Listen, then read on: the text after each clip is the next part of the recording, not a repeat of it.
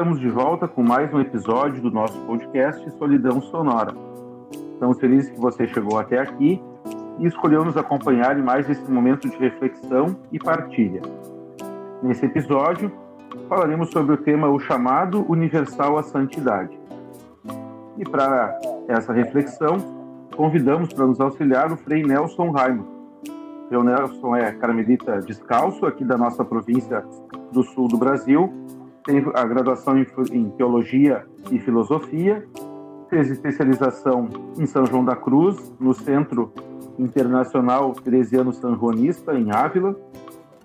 Tem uma larga experiência já, tanto na parte de formação dos nossos estudantes, na missão, atuou também nas paróquias aqui da província. Então, certamente é um, é, é, é uma, uma, alegria de receber, Frei Nelson, porque temos certeza que o senhor tem muito a contribuir com aquilo que a gente vai conversar hoje. Então, muito obrigado por ter aceitado o nosso convite e seja muito bem-vindo. Eu então agradeço o convite que vocês me estão proporcionando para poder participar desse momento e estamos aqui para que pudermos ser úteis. Temos também, como de costume, a presença do Frei Anderson, Frei Anderson Fontes, Seja bem-vindo, Frei Anderson. Obrigado, Sidney. Obrigado também ao Frei Nelson pela participação. E também temos a presença, como de costume, do Frei Gabriel Mendes. Bem-vindo, Frei Gabriel. Obrigado. Olá a todos. É, Frei Nelson, então, para gente, para nós começarmos a nossa, a nossa conversa, o entendimento do que seja a santidade certamente mudou, né, ao longo da história da Igreja, né? E hoje nós temos um cenário em relação a isso, um entendimento, um pensamento em relação a isso, que é típico da nossa época. Então, o senhor poderia delinear um pouco que, que entendimento que né, na, na, no mundo de hoje, né, da, na igreja de hoje, se tem a respeito da santidade? Bom, mesmo dentro da própria uh, igreja hoje, nós temos uma pluralidade bastante grande daquilo que se entende por é ser cristão de fato, consistente, mas mesmo assim, ao menos as luzes maiores que nos vêm são, em primeiro lugar, do Evangelho, como sempre, e uh, depois disso, nós temos o grande magistério da atualidade, que vem desde 1960, que é o Concílio Vaticano II, e agora, particularmente, de uma forma mais imediata, o Papa Francisco e também os nossos exemplos que nós tivemos dos últimos uh, santos que foram canonizados. Acredito que eles também têm esse significado de nos mostrar perspectivas de uma santidade ao modelo daquilo que a sociedade hoje necessita e que talvez o Espírito Santo queira apresentar a essa sociedade. Então, um dos pontos que parece ser sempre um que se destaca a questão de sermos junto com os outros, essa capacidade de solidariedade e, ao mesmo tempo, sermos luz e ânimo para essas pessoas que nos acompanham no caminho da vida. E, nesse sentido, o Papa Francisco tem insistido bastante nessa questão da misericórdia, na questão de nós estarmos cuidando uns dos outros, de nós estarmos atentos às necessidades dos que estão esquecidos. Então, é um pouco essa retomada eu poderia dizer, ao menos comparo assim, um pouco essa retomada da, do personagem bíblico no Antigo Testamento chamado Goel, esse Deus cuidador e protetor dos fracos e desprotegidos. Então, de uma forma simples, hoje estaríamos vivendo um tempo onde há muitos excluídos, muitos descuidados, muitos esquecidos, né, que já não interessam à sociedade e que necessitam desta proteção e dessa atenção. Dentro disso, o Papa nos convida a sermos como Deus, aquele Deus do Antigo Testamento e, ao mesmo tempo, o Jesus dos nossos dias. Né? Não sei se seria por aí que a gente poderia apresentar, pelo menos de uma forma sucinta e imediata. Eu acho interessante esses traços né, que o Frei Nelson traz para a gente refletir né, sobre, sobre essa realidade né, do, mistério da santidade, do chamado à santidade como, como um elemento que, que ao longo do, da história vai encontrando as suas nuances. O referencial, né, Nelson, você dizia, sempre vai ser o evangelho. Né? Então, ou seja, é, é o grande, não só inspirador, né, mas é aquele que é o, digamos assim, o, o referencial, né, para aquele que deseja viver em profundidade a sua fé, aspira, né, a esse ideal de, de configurar a sua vida com o evangelho, que é, no fundo, seguindo as pegadas do Cristo. E o Papa Francisco intuiu muito bem isto, né? Intuiu muito bem que a igreja ela tem que sempre se colocar em confronto com o evangelho, né? Como grande caminho de, de viver a fé, de, de santidade, como caminho de testemunho cristão, né? Então, acho que essa perspectiva né, que o senhor ressaltava, né, dentro do que o senhor dizia, de fato é fundamental. E aí aparecem essas dimensões todas, né? Da fraternidade, da amizade, da misericórdia, é do, do, do amor radical e exigente, né? Que, que o Evangelho nos fala. Né? Então, não tem como ser santo sem traduzir na sua vida, né, de modo concreto, aquilo que está no Evangelho. Né? Uma questão que eu acho que poderia ser mais destacada e que, sim, merece ser destacada é esta preocupação que nós encontramos em nossos dias em pensar um cristianismo mais consistente. Ao menos penso que essa é uma preocupação, esses movimentos mais radicais que a gente tem visto aí eclodindo e, e, e pululando na sociedade, eu acho que eles nascem exatamente desse elemento positivo, que é uh, de sermos cristãos consistentes, de sermos cristãos a modo daquilo que Deus pede e necessita em cada época. Talvez a dificuldade comece, de fato, por a gente conseguir entender e perceber quais são esses traços mais centrais ao redor do qual isso precisa ser construído. E por isso essa questão da referência à, à Bíblia ou ao Evangelho é fundamental. Se nós olharmos para o Antigo Testamento, nós temos algumas referências que foram acontecendo ao longo da história que me parece que podem ser úteis nesse contexto. O que eu queria lhe perguntar, Frei, como é que o senhor percebe que a percepção ou, ou o nosso chamado à santidade hoje, né, nessa perspectiva daquilo que o Concílio nos ensina, do, daquilo que o Papa Francisco também nos apresenta hoje, de que forma isso pode, ou até mesmo de que forma isso deve se refletir na nossa experiência de carmelitas chamados à santidade? O carmelita não é alguém separado da, do resto da igreja. Eu acho que ele precisa ser carmelita, ou seja, o Carmelo ajuda a qualificar o cristão. É, nenhum dos nossos santos é um modelo universal.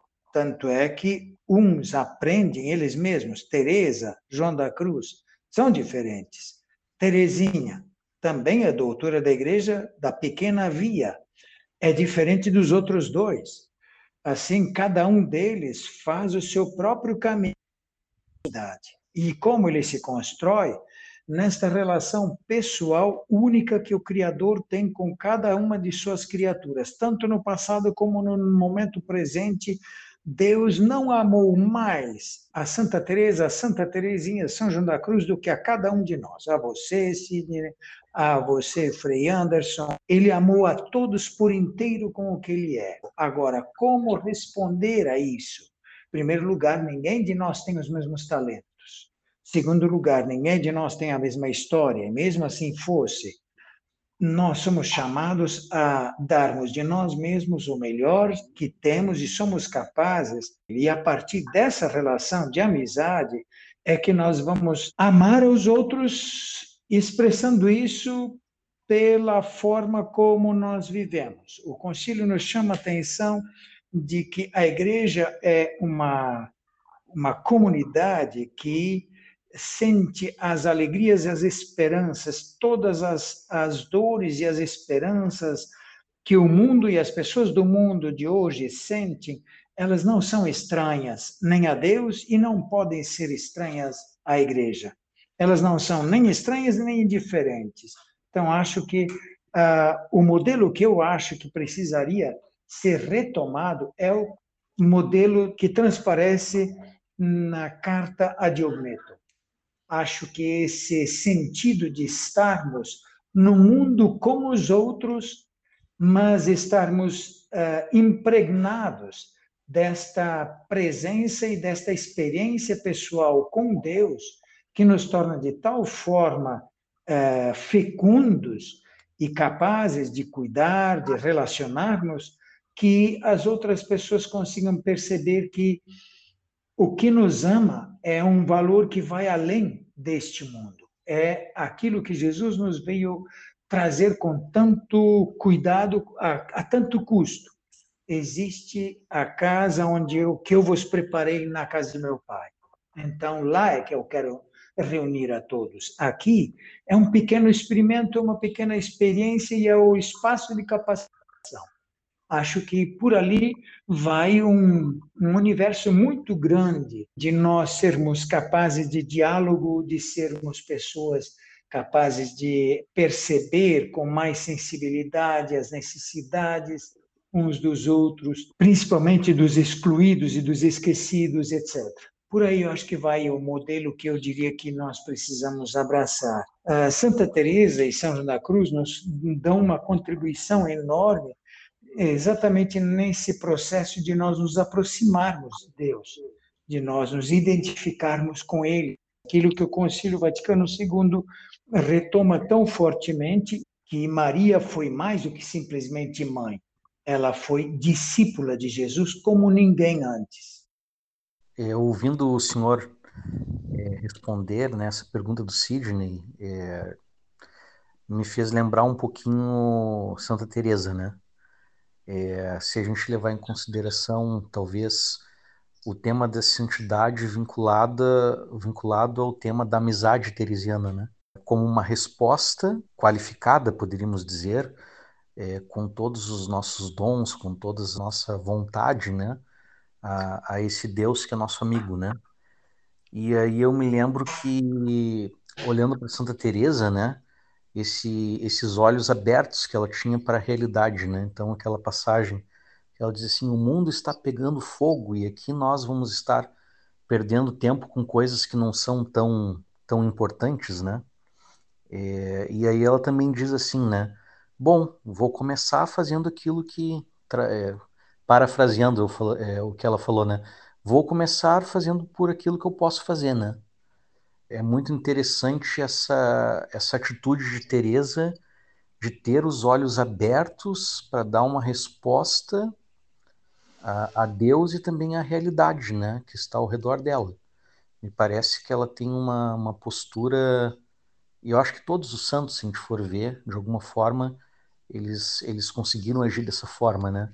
Conseguiram dar essa resposta a Deus e à realidade que eles estavam inseridos.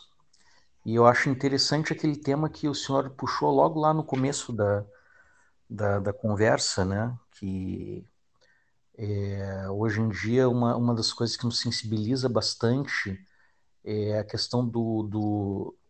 O senhor não falou com essa palavra, mas eu acho que eu posso traduzir dessa forma, né? O tema do cuidado, né? Um Deus que cuida, um Deus que é misericordioso. E eu penso que me, me parece que é, essa perspectiva ela, ela pode ser muito iluminadora para nós vivermos a nossa fé com autenticidade hoje em dia, isto é, para buscarmos viver a santidade, né? É, diante dos vários contextos que nós estamos vivendo é, na questão atual, até a própria questão da pandemia, né? Como nos, nos exige essa essa dimensão do cuidado, do descentrar-se e olhar para o todo, olhar para é, o bem comum, né?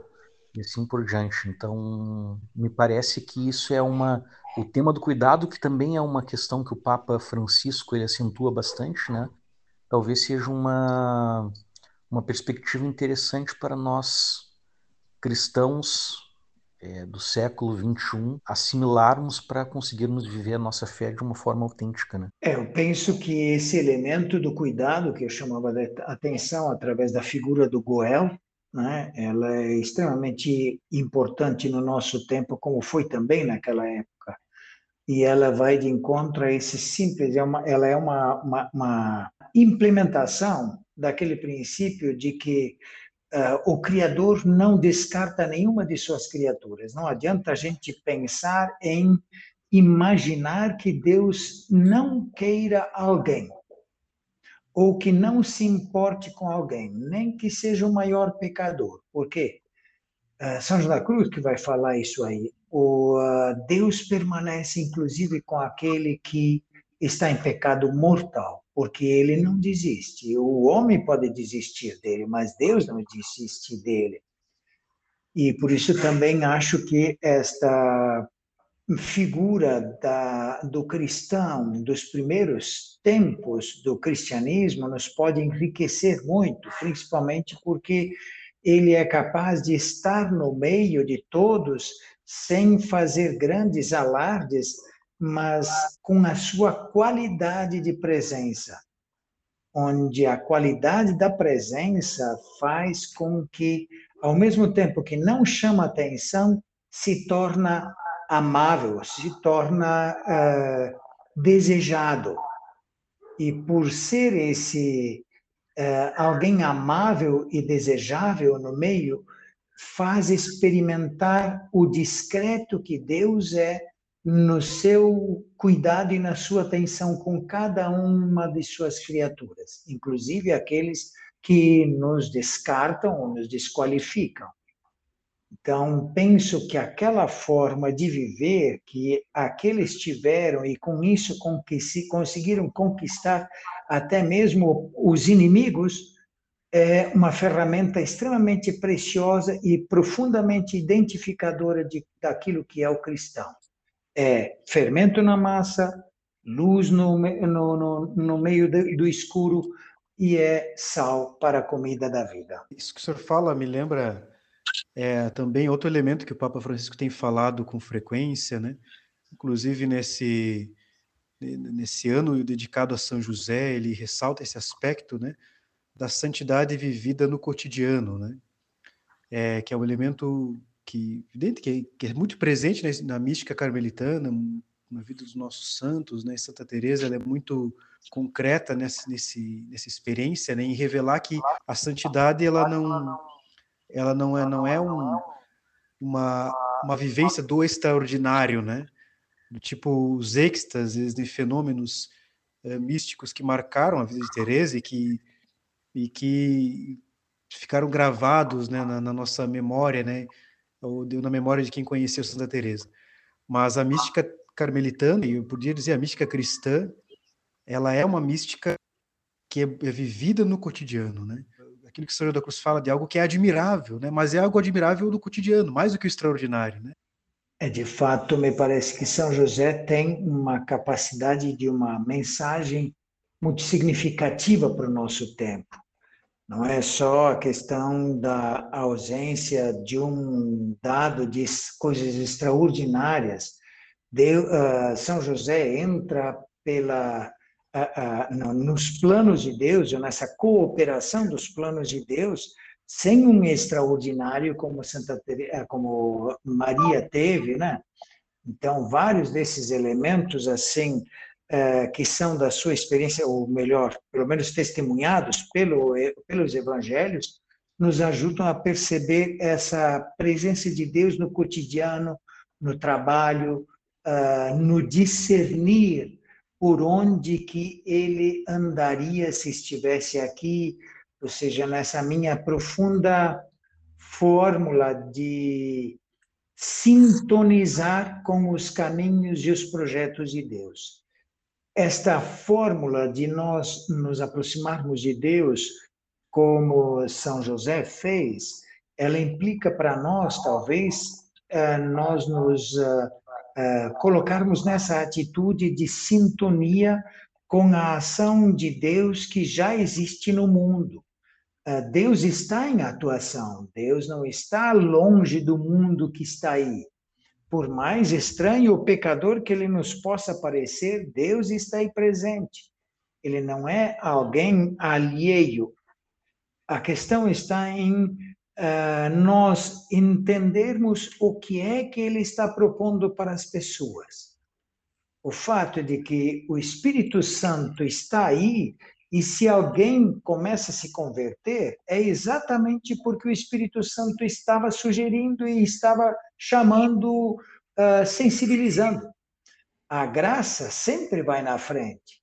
E então viria a pergunta: bom, mas e todo esse pessoal que não se converte, que não faz nada, que está indo para o lado avesso e etc. Ah, esse o Espírito Santo não está nem se dando bola? Não, ele está ali está eh, tentando chamar de 50 pontos para baixo do que é razoável. Ele está tentando trazer para 49, para 47, para 45. E assim, o Espírito Santo trabalha sem desistir e sem cansar. Nós precisamos ah, nos alinhar com esta perspectiva que o Espírito Santo faz e atua.